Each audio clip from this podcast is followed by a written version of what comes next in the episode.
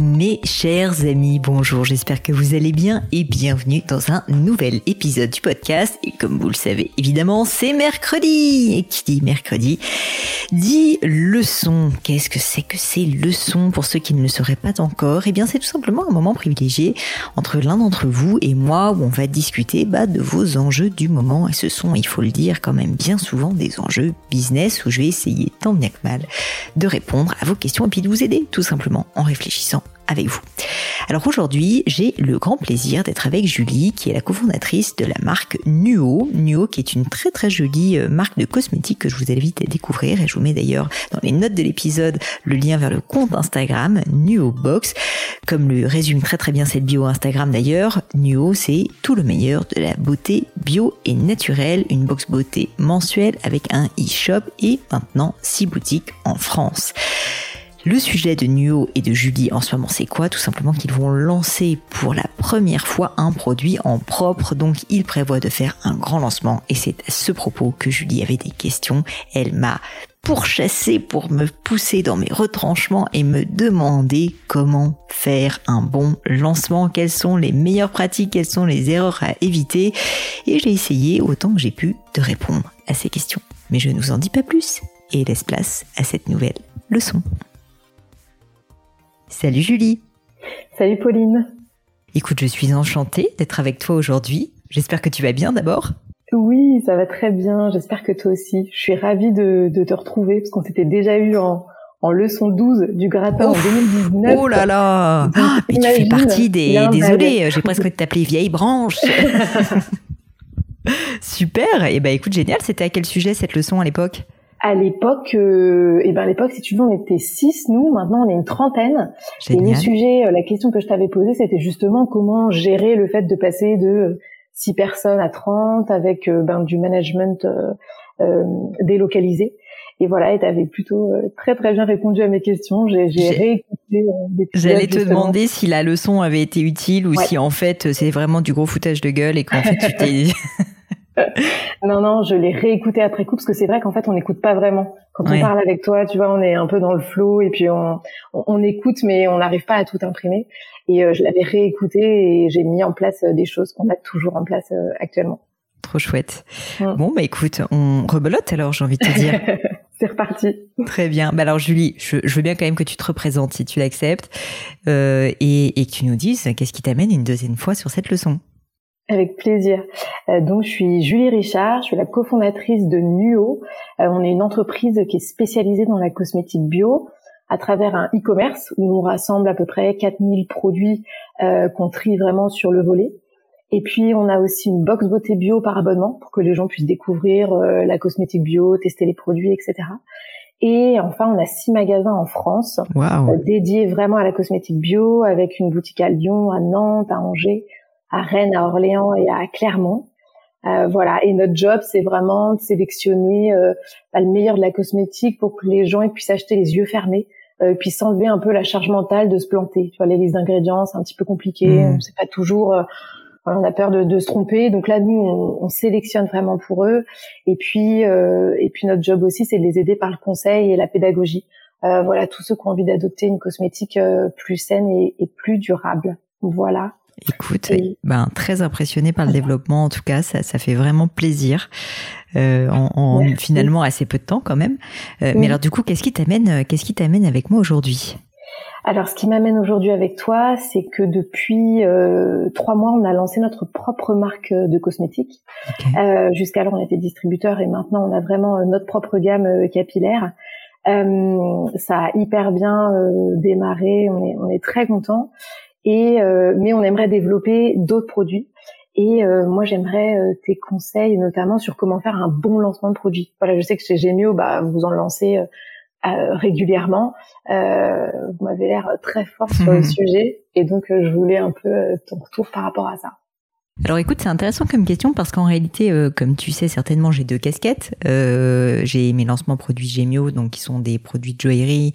En général, les lancements de produits, c'est pas toujours le cas, mais c'est quand même beaucoup au travers de collections. Ça peut être des produits individuels. On a d'autres formats, on va dire, de lancement, les rendez-vous de la création, euh, ce qu'on appelle aussi les inspirations. Donc on a, on a effectivement plusieurs types de formats et je pourrais t'en parler. Et puis j'ai aussi mon autre vie, même si elle me prend moins de temps que Gemio, mais c'est la vie, la vie avec Demian, donc de, de mes formations. Et là aussi, c'est des lancements, malgré tout. Enfin, même plus que malgré tout. Euh, donc, je te propose qu'on mêle un petit peu toutes ces expériences parce qu'en fait, il y a quand même pas mal de différences entre les deux. Ce que, ce que je peux te dire, c'est que dans le cadre de Gemio, euh, euh, nous, en tout cas, ce qu'on fait, c'est qu'on ne fait pas de teasing particulier. Par contre, il y a un énorme travail en amont. C'est le cas aussi pour Demian, bien sûr, mais il y a un énorme travail en amont de création de contenu, notamment, pour vraiment, en fait, bah, pouvoir parler euh, bah, de notre offre ou de notre produit ou de nos collections euh, pendant quand même un, temps euh, assez allongé, avec plein d'angles différents, que ce soit sur les réseaux sociaux, mais même sur LinkedIn, sur Instagram, sur TikTok, par exemple, que ce soit, si tu veux, sur le site internet, que ce soit via nos forces de vente. Donc, en fait, on va vraiment construire un, voilà en fait un lancement euh, hyper 360 qui va nous permettre bah, de pouvoir avoir de la récurrence. Parce que très souvent les lancements et c'est pour ça que je te faisais la différence entre les lancements de produits de marque comme ce Gemio et de formation qui sont un peu différents je trouve très souvent les lancements c'est un peu du one shot et c'est assez rapide et efficace. Et quand tu vois des lancements qui sont plus des lancements type lancement de formation euh, ou, de certains produits euh, B2B SaaS par exemple ça va souvent être très très concentré dans le temps euh, sur, tu vois, un mois ou deux, trois semaines, quelque chose comme ça. Quand tu te lances un produit de marque, je sais pas exactement du coup comment vous comptez le faire, mais a priori, c'est un produit que tu vas vendre si ce n'est toute la vie, en tout cas pendant fort longtemps. Et donc du coup, c'est vrai que c'est bien d'avoir ce momentum important au départ, mais il va falloir continuer à entretenir quand même la fibre. Et donc finalement, le terme de lancement est important, mais c'est peut-être ça. Le, donc je fais une te je te fais une réponse très longue pour te donner l'insight, qui est que si j'ai bien appris quelque chose avec Gemio, c'est qu'en fait, oui, il faut préparer beaucoup de contenu, mais pas uniquement pour le lancement, en fait, parce que finalement, ça va faire, euh, enfin, partie du job que de donner vie à ce produit dans la durée. Et c'est pas parce que quelqu'un a vu ton produit, tu vois, au moment du lancement qu'il va l'acheter à ce moment-là. Et donc, en fait, se rappeler au bon souvenir de tes clients est vraiment quelque chose qui est très important. Et moi, je trouve d'ailleurs dommage, bien souvent, euh, qu'on voit des marques être très bons sur un lancement. Et puis ensuite, si tu veux, il y a plus personne. Au bout de quelques mois, on est passé à autre chose. On est passé à un nouveau produit. Et du coup, le produit, il vit pas comme il devrait. Il, ça fait un peu le petit effet, hop, euh, euh, oui, la petite courbe de croissance et bam, ça retombe derrière parce qu'en fait, il n'y a pas eu, si tu veux, suffisamment d'investissement euh, dans le temps. Donc euh, déjà, voilà, premier premier discours alambiqué, mais néanmoins qui a un sens, je crois, euh, qui est de te dire, si tu es sur un produit de marque, et j'ai l'impression que c'est le cas, je te conseille de plutôt euh, adopter cette technique-là, qui est une, une, technique en fait de temps relativement long, où oui, tu fais un momentum durant ton lancement, mais surtout, surtout, il faut pas que tu lâches. Il faut pas que tu lâches la pression sur ce produit, surtout si au démarrage vous en avez pas beaucoup et que c'est un produit qui compte pour vous, parce qu'en fait, malgré tout, euh, le, désir met du temps à monter, c'est normal chez un client. Hyper intéressant, c'est vrai qu'on a tendance à lancer et puis à se dire bon bah c'est bon, c'est fini, on attend. Mais en Exactement. fait, c'est pas du tout, euh, c'est pas du tout une bonne stratégie. Je pense que oui, c'est vraiment sur la durée. Vous lancez euh, combien de produits par exemple chez Gemio euh, sur une année? Alors en général, on lance euh, trois ou quatre collections par an, sachant que par collection, il y a à peu près euh, huit produits, neuf produits. Et en plus de ça, on a, je te dis, d'autres types de lancements qui sont des lancements plus petits, euh, qui sont des lancements avec deux, trois produits, par exemple, à chaque fois, un univers qui est un peu moins abouti. dans le cas des, des rendez-vous de la création, qui sont donc un deuxième type de lancement. Et dans le cas des inspirations, à chaque fois, c'est un produit au cas par cas. Donc en fait, au final, si tu veux, sur l'année, franchement, on n'est pas loin on n'est pas loin, je dirais, de, je vais pas te dire de bêtises, hein, parce que j'ai pas fait le chiffre euh, total, mais je pense que ça dépasse, euh, ça doit dépasser les 70, 70 produits, tu vois. Donc euh, c'est quand même pas négligeable. Euh, et donc ça nécessite effectivement énormément de travail, euh, tant au niveau des contenus, des pricing, etc., etc. Et puis surtout bien sûr de la de la conception en fait hein, du produit. Donc euh, donc vous aussi, si vous en faites, enfin on n'a pas toujours lancé autant de produits. Hein. Au début on en, on en faisait moins, Et, et, et je pense d'ailleurs qu'il faut pas en faire trop non plus. Là, on est dans un dosage, tu vois, qui est relativement équilibré, mais il faut pas non plus. Enfin, personnellement, je ne crois pas. Enfin, c'est pas que je crois pas, mais je pense qu'à un moment donné, quand tu lances trop de produits, tu n'arrives plus justement à donner la place à chacun. Donc ça, c'était peut-être le premier point.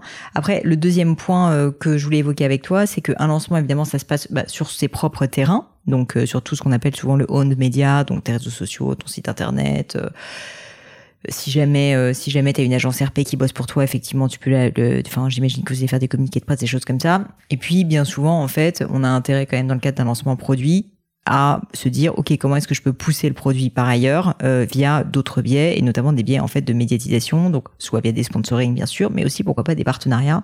Et en fait bien souvent ça peut être via de l'influence via des blogs mais ça peut être aussi via des marques avec lesquelles tu pourrais collaborer via des distributeurs. Ça c'est quelque chose qui est en général beaucoup plus chronophage. Donc j'ai tendance à dire qu'il faut commencer déjà par le own media et bien backer si tu veux cette partie là qui est en fait pas le nerf de la guerre hein, c'est-à-dire concrètement tout ce que tu contrôles profondément bah en fait que tu mises dessus J'insiste parce qu'en fait, j'ai quand même remarqué qu'il y a pas mal de personnes quand ils lancent des produits qui ont tendance à plus se focaliser sur euh, finalement euh, bah, essayer de faire un partenariat que sur d'abord bien, tu vois, gérer leur lancement euh, sur leur propre plateforme. Donc je pense qu'il faut d'abord, euh, si tu veux, euh, remettre l'église au centre du village et se dire, ben, en fait, d'abord, je veux que mon lancement il soit top auprès de ma clientèle, surtout que vous, vous en avez déjà une belle.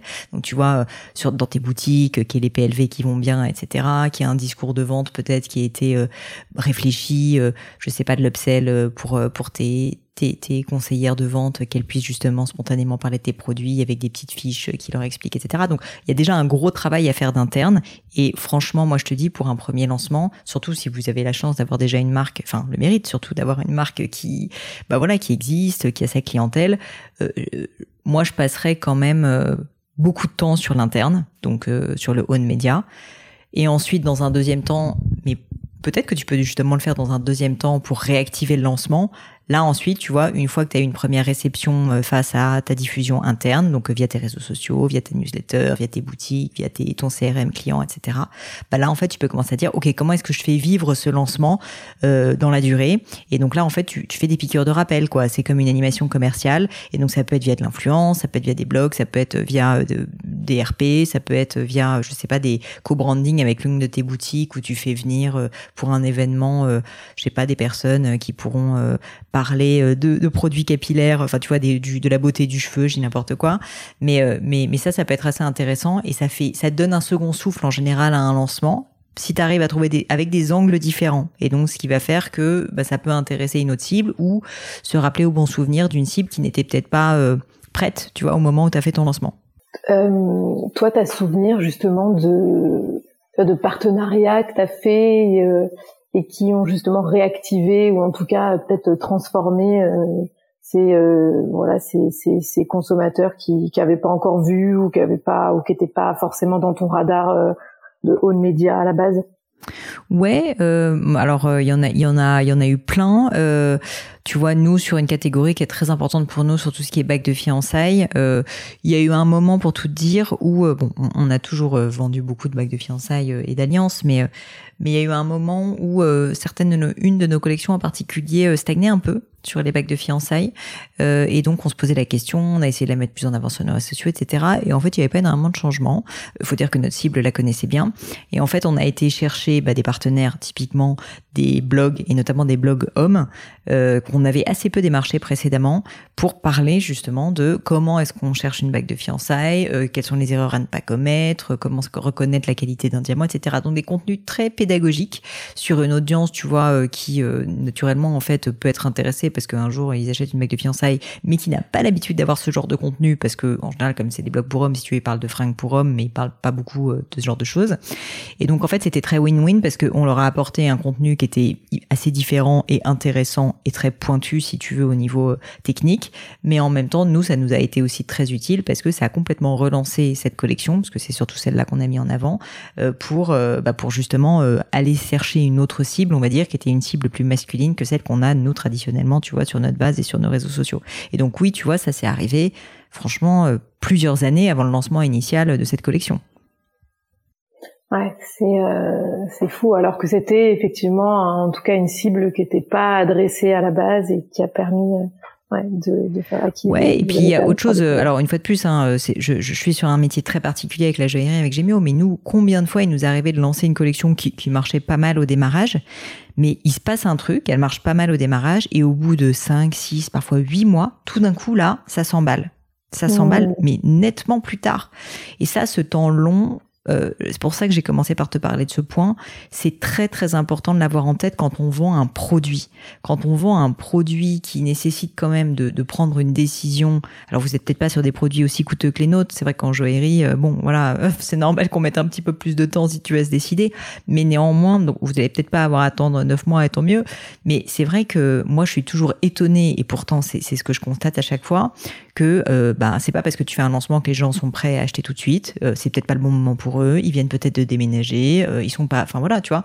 Il y a besoin quand même vraiment d'une répétition et au-delà d'une répétition, bah en fait, d'avoir un bon timing. Je pense que le timing est assez clé si tu veux dans beaucoup de décisions d'achat. Et euh, oui, tu vas avoir ta base de fans, ce qu'on appelle souvent les euh, thousand true fans, donc vraiment ceux qui, euh, d'une manière ou d'une autre, quoi que tu fasses, ils achètent. Ceux-là, ils vont acheter tout de suite, et c'est pour ça que ton lancement, il est important dès le départ. Mais par contre, tous les autres qui ont besoin de plus, bah, avoir le bon moment, d'être convaincus, de peut-être tester d'autres choses, etc. Bah ceux-là, en fait, il faut pas que tu les perdes, parce que c'est souvent le gros du marché, sincèrement. Et ceux-là, bah, donc, ils nécessitent d'être réactivés très régulièrement. Et donc, c'est pour ça que je te disais que quand tu fais un lancement, bah, n'oublie jamais en fait de continuer à disséminer dans le temps tes contenus pour pouvoir aller chercher ce type de clientèle. Parce que je te dis, même sur un produit capillaire qui coûte pas si cher que ça, tu vas pouvoir aller en fait rechercher de nouveaux clients qui font partie de ta base sans doute actuelle, mais qui n'envisagent pas au démarrage d'acheter ton produit et qui on ne sait pas pourquoi six mois plus tard ils ont un problème de cheveux, euh, quelqu'un leur a parlé de toi, etc. Je ne peux pas te dire, ça va ça va les décider. Et c'est beaucoup plus puissant qu'on ne croit. Et Pauline, je rebondis là-dessus, tu parlais de timing. Mm. Euh, justement, dans un lancement, c'est quoi l'importance euh, du timing, tu vois, euh, dans l'année Est-ce que vous, chez Gemio, il y a une histoire aussi de saisonnalité, où il y a des saisonnalités, j'imagine, des temps forts qui sont plus pertinents pour lancer? Euh... Oui, le, timing est très important. Euh, évidemment, un peu comme quand tu crées une entreprise, avoir une bonne idée, c'est bien, mais en fait, ce qui compte, c'est avoir une bonne idée au bon moment. Et de la même manière, en fait, pour un lancement, je pense que le timing est totalement clé. C'est moins le cas en joaillerie, très honnêtement, puisque, comme je te disais, les, les, les décisions d'achat sont tellement longues dans notre cas qu'en réalité, euh, euh franchement euh, euh, tu vois, tu sors une collection en janvier, en tout cas, les gens euh, vont, vont, commencer à considérer un achat euh, plutôt en octobre, quoi. Donc, en tout cas, dans notre cas, c'est pas très important. En revanche, pour Demian, et du coup, bah là, c'est mon autre casquette qui parle, le timing est clé parce que tu vois des thèmes qui sont liés à certains moments de vie vont, bah, du coup, si, si, tu sors ben, ton produit au bon moment, tu vas avoir, tu vas avoir un impact qui est clé. Je discutais il y a pas très longtemps avec une personne qui a travaillé pendant des années chez Mythique, tu sais, l'entreprise de rencontres, et qui me disait, bah, nous, par exemple, tous nos grands lancements, c'était en janvier, parce que c'est bête à dire, mais en janvier, t'as passé Noël avec ta famille. Si jamais t'étais encore single, bah, c'est horrible hein, ce que je raconte, mais t'étais t'es un peu déprimé parce que tout le monde t'a dit, ah, t'es pas encore en couple, là, Et du coup, pic de connexion, toujours le premier dimanche du mois de janvier, et qui fait qu'il faisait des campagnes, si tu veux, tous les mois de janvier qui cartonnaient, qui rassemblaient énormément de monde, parce qu'en plus, le côté bonne résolution, machin. Et donc, en fait, pour eux, c'était le moment où il fallait tirer et mettre toutes les cartouches de, de son côté. À l'inverse, tu vois, s'il l'avait fait, je sais pas, en septembre, alors que c'est la rentrée, ou j'en sais rien, peut-être que septembre était un bon mois en l'occurrence, mais il y a d'autres périodes, tu vois, qui étaient, qui pas les bonnes périodes. Donc oui, le timing, en fonction des business, peut être très important. Et je pense que dans le tien, il faut effectivement que tu te poses la question et que tu dises, a priori, qu'est-ce qui peut être un bon moment pour euh, pour mes clients, quoi. Et donc très souvent, c'est vrai que le timing, on le réfléchit par rapport à nos propres contraintes, en se disant, bah, je peux le sortir à telle date ou ça m'arrange parce que je sais pas quoi, il y a Noël qui approche, etc. Mais si profondément tu réfléchis, un peu comme je te le donnais avec l'exemple de Mythique là, à quels, quels sont euh, potentiellement euh, psychologiquement, tu vois, des, des des choses qui vont se passer chez tes clients qui vont faire que peut-être ils vont plus avoir besoin de ton produit, eh bien a priori tu mets beaucoup plus les chances de ton côté. Bah, typiquement sur ton produit, tu penses qu'au niveau du timing, euh, qu'est-ce qui pourrait être pertinent? Euh, Je pense à la fois le timing euh, avant l'été, parce que c'est des périodes où on prend beaucoup soin de ses cheveux, même si de manière générale, de plus en plus, c'est toute l'année.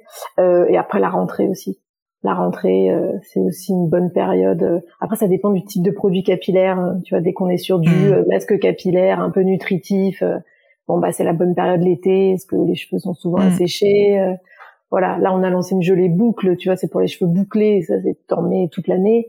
Euh, donc il n'y a pas tant de saisonnalité que ça sur certains produits. Ça dépend vraiment du type de produit aussi. Ouais, bien sûr. Bah, c'est pour ça, je te dis, il y a des produits qui ont moins de saisonnalité. Après, autre, autre moyen aussi potentiellement t'aider dans tes prises de décision. Euh, pose-toi aussi la question de la concurrence et notamment de euh, est-ce que que ce soit de la concurrence si tu veux direct ou indirect, hein, d'autres produits de beauté ou des achats sincèrement, euh, est-ce que tu vas avoir beaucoup de personnes qui vont communiquer en même temps que toi? Et très souvent en fait, l'idéal c'est d'être plutôt positionné sur des moments qui sont un peu creux parce que forcément tu vas plus émerger. Et donc typiquement si je reviens à Mythique, le mois de janvier de ce point de vue-là est assez brillant et tant mieux pour eux en plus si c'était un bon timing parce que traditionnellement il y a les soldes mais si tu veux les gens ont tellement dépensé d'argent sur novembre décembre pour Noël que finalement janvier est quand même historiquement plutôt un mois creux en termes de, de publicité.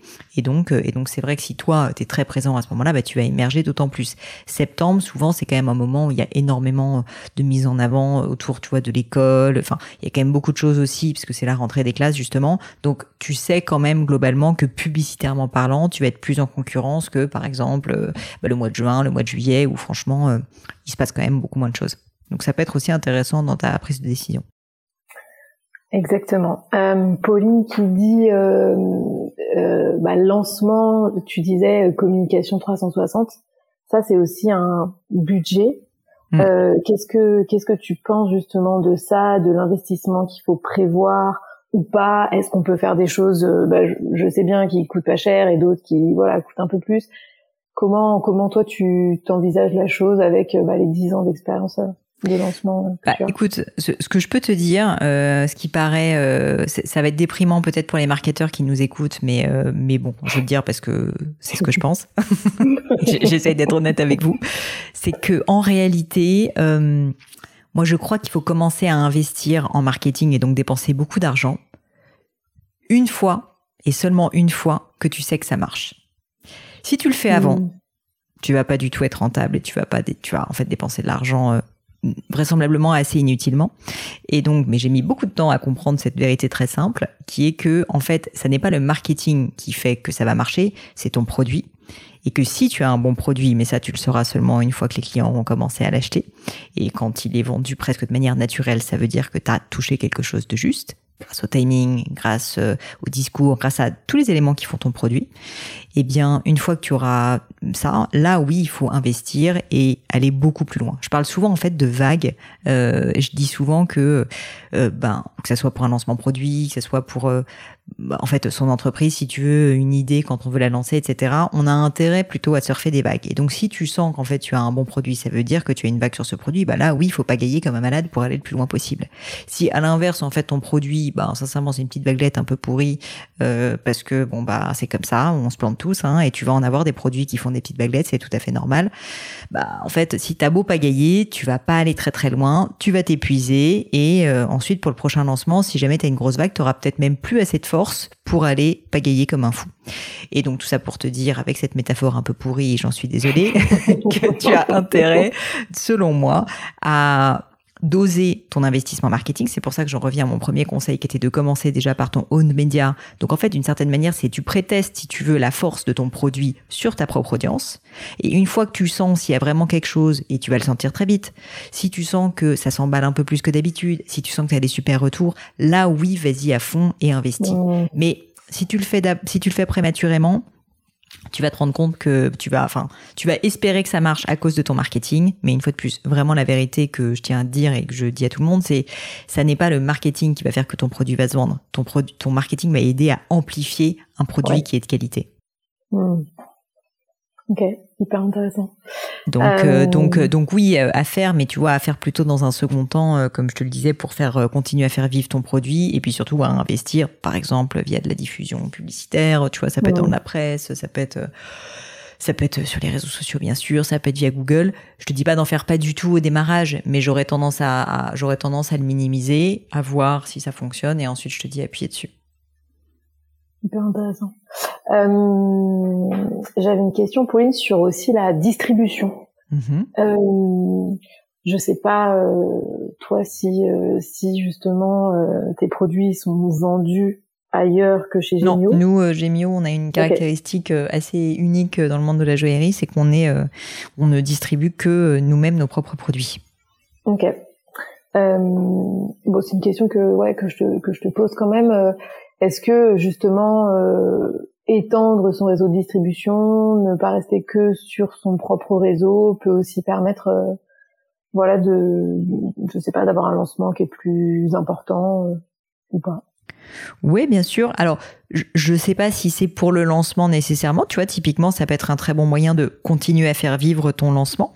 Euh, mais oui, pourquoi pas. Enfin, surtout, c'est vrai que dans le monde de la cosmétique, euh, toi, euh, aller, aller un jour te faire placer chez Sephora et autres, sans citer de marque, c'est sûr que ça peut avoir un impact énorme. Ça peut être aussi les pharmacies. Enfin, il y a plein, plein, plein de moyens de distribuer dans le monde de la cosmétique. Donc ça, c'est hyper intéressant. Et c'est vrai que si vos pricing le permettent parce que c'est ça aussi souvent l'enjeu quand même. Donc si ta marge te le permet, franchement ça peut être quelque chose d'intéressant pour vous euh, qui serait à tester. Je suis pas sûr que je le corrélerais forcément au lancement. Euh, ça peut être, je te dis, un bon moyen aussi de réactiver ces produits-là en disant, bah regardez, maintenant euh, on a fait euh, un pop-up éphémère avec tel distributeur et à cette occasion, je sais pas quoi, on vous offre quand vous achetez un produit, la petite brosse qui va bien avec. Enfin, je te dis n'importe quoi, hein. mais du coup, ça peut être un moyen de réactiver tu peux le faire dès le début, mais en fait, d'une certaine manière, tu es un peu en train de griller des cartouches parce que t'es d'abord, tu vas faire ton lancement qui va marcher sur une certaine clientèle en tout cas, donc autant qu'elle marche sans avoir à payer le prix de la distribution.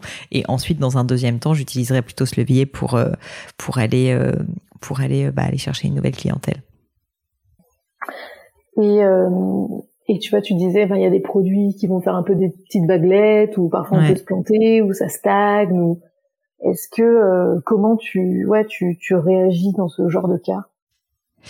Ben, écoute, je déjà j'essaye de réagir avec le plus de lucidité possible, et parce que je pense que quelque chose qui est fréquent, euh, c'est qu'on on confond euh, la persévérance et l'acharnement, et on se dit non, mais ce produit, euh, ce produit c'est un bon produit, euh, ils ont pas compris, c'est moi qui ai raison, et en fait, il faut absolument qu'on continue à investir dessus. Si j'investissais plus en marketing, si je faisais de la pub télé, si si si, ça marcherait. Mon expérience, c'est que ça peut changer et parfois il y a une question de timing, c'est vrai, mais souvent qui ne se joue pas quelques mois après, ça se joue sur des années. Donc oui, ça, ça peut faire un impact si tu veux sur euh, la perception d'un produit, un produit qui devient dans l'air du temps alors qu'il n'était pas.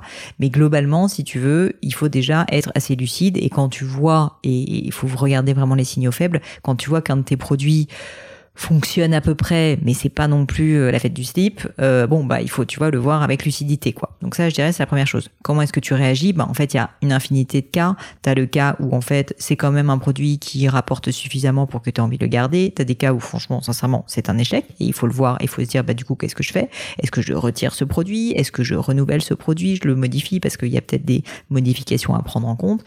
Euh, c'est possible aussi. Nous par exemple il nous est déjà arrivé un nombre de fois très important chez Gemio de faire des lancements produits euh, qui fonctionnaient un petit peu, mais on, on est très attaché au retour des clients et on avait certains retours qui nous disaient ah bah là esthétiquement j'aurais préféré que ça soit fait de telle manière, etc. Et en fait on s'est beaucoup posé la question, mais très souvent on reprend les modèles et on les adapte je te dis pas qu'il faut qu'il y ait deux clients qui te le disent, mais si c'est quelque chose de récurrent où tu te rends compte que bah, potentiellement en fait ça va changer la perception de ce produit, eh bien euh, eh bien on fait ces ajustements. Je préférerais pouvoir les faire plus en amont. Malheureusement la vie est ainsi faite que bah, c'est au moment vraiment euh, où, où, les clients en fait touchent entre leurs mains ton produit qu'ils s'en rendent compte. Et donc euh, et donc et donc nous il nous arrivait fréquemment tu vois d'adapter nos produits a posteriori et ensuite de les relancer derrière en expliquant parce que ça c'est notre style chez Gemio d'être très transparent et honnête en expliquant justement qu'on a pris en compte les retours de nos, bah, de nos clients et qu'on a adapté le produit. Et donc là, bam, deuxième lancement. Et parfois, ça décolle à ce moment-là, tu vois. Donc, euh, donc, euh, je te dirais qu'il y a plein de cas particuliers. Et à l'inverse, t'as des cas dans lesquels euh, t'as même pas envie d'essayer de, t'as même pas envie d'essayer de reprendre le produit parce qu'en fait, tu te rends compte que juste, bah, tu t'es planté, qu'en fait, c'était pas, c'était pas ce que tes clients voulaient. Hmm. Donc, donc je te dirais là-dessus que le plus important, c'est d'être assez lucide. Il faut pas que tu le fasses au bout de deux mois parce que probablement ça met un peu plus de temps que ça, tu vois. Mais tu vas te rendre compte que assez rapidement, quand même, tu vas avoir un bon instinct euh, de ce que tes clients ressentent. Et donc c'est pour ça aussi que c'est très très important que tes conseillères en boutique euh, bah, essayent de te remonter, tu vois, toutes ces infos pour que toi tu aies aussi cette vision. Euh, et si tu as cette vision via tous ces petits signaux faibles, ça te permettra de d'arbitrer et, et d'ajuster en fonction. Et, euh, et, je pense au cas euh, contraire où là, euh, carton plein, euh, Génial. en rupture assez rapidement. Euh, ça vous est déjà arrivé ou après, ben, du coup, tu peux plus honorer les commandes pendant une certaine période ou tout à fait, tout à fait. Ça nous est arrivé et, du coup dans ce genre de cas, alors nous on a une petite cartouche avec Gemio, c'est qu'on peut augmenter les délais de fabrication, ce qu'on fait d'ailleurs. Et il nous est arrivé par période, on, on est euh, on est traditionnellement sur des délais de trois semaines chez Gemio de fabrication parce que les bijoux sont fabriqués sur mesure pour les clients. Euh, mais il nous est arrivé d'être à huit semaines hein, de fabrication oh. parfois euh, quand vraiment ça devenait très compliqué parce que ça, ça reste des métiers artisanaux. Et donc c'est vrai que la, la, la demande quand elle est trop forte par rapport à la réalité de notre euh, bah voilà, du monde de l'artisanat français, c'est pas toujours facile à suivre. Mais donc, euh, mais donc toi, bah, il faut que tu vois, tu peux faire peut-être une pause bah, et tout simplement dire qu'il y a une rupture de stock, en profiter à ce moment-là pour euh, récupérer en fait les personnes qui sont intéressées et tu pourras les relancer au moment où tu vas faire un réassort. Ça c'est quelque chose qui se fait et, et honnêtement qui fonctionne très bien. Donc si ça arrive, franchement, j'ai envie de te dire, good for you, problème de riche. ça n'arrive pas toujours, hein, faut quand même se le dire, mais si ça t'arrive, c'est formidable parce qu'à ce moment-là, bah, il faut juste essayer de produire au plus vite et euh, tout en gardant bien sûr la qualité, faire des réassorts et puis euh, bien sûr informer les clients euh, qui, qui souhaitaient ce produit, bah, voilà que, que vous êtes à nouveau en capacité de livrer. Donc donc c'est plutôt un problème positif si tu arrives à faire ça, bah, tu sauras que quand tu refais un deuxième lancement, là, tu pourras investir plus fortement en marketing, tu vois, et dépenser plus si j'en reviens à ta question du budget, parce que typiquement, a priori, ça veut dire que il y a de la demande dessus. Mmh. Est-ce que euh, tu sollicites toi en amont aussi parfois euh, ta communauté quand vous voulez créer un, un produit ou pas forcément? Écoute, euh, nous, nous sur la sur la joaillerie, on le fait pas trop parce que il y a beaucoup de questions de propriété intellectuelle, de, de, concurrence ah qui font que c'est un petit peu compliqué de le faire. En revanche, par exemple, sur mes formations, moi, je sollicite systématiquement ma communauté pour euh, littéralement leur poser la question euh, c'est quoi euh, les thèmes qui, qui vous posent enfin, un problème en ce moment et pour lesquels vous aimeriez une formation? Est-ce que ce thème vous intéresse? Comment vous aimeriez que je le traite? Quelles sont les questions que vous posez à ce sujet? Donc là-dessus, au contraire, je vais vraiment énormément chercher puisque j'essaye d'aider, si tu veux, de toute façon, cette communauté. Donc autant que je leur pose la question pour leur demander ce qui leur pose problème.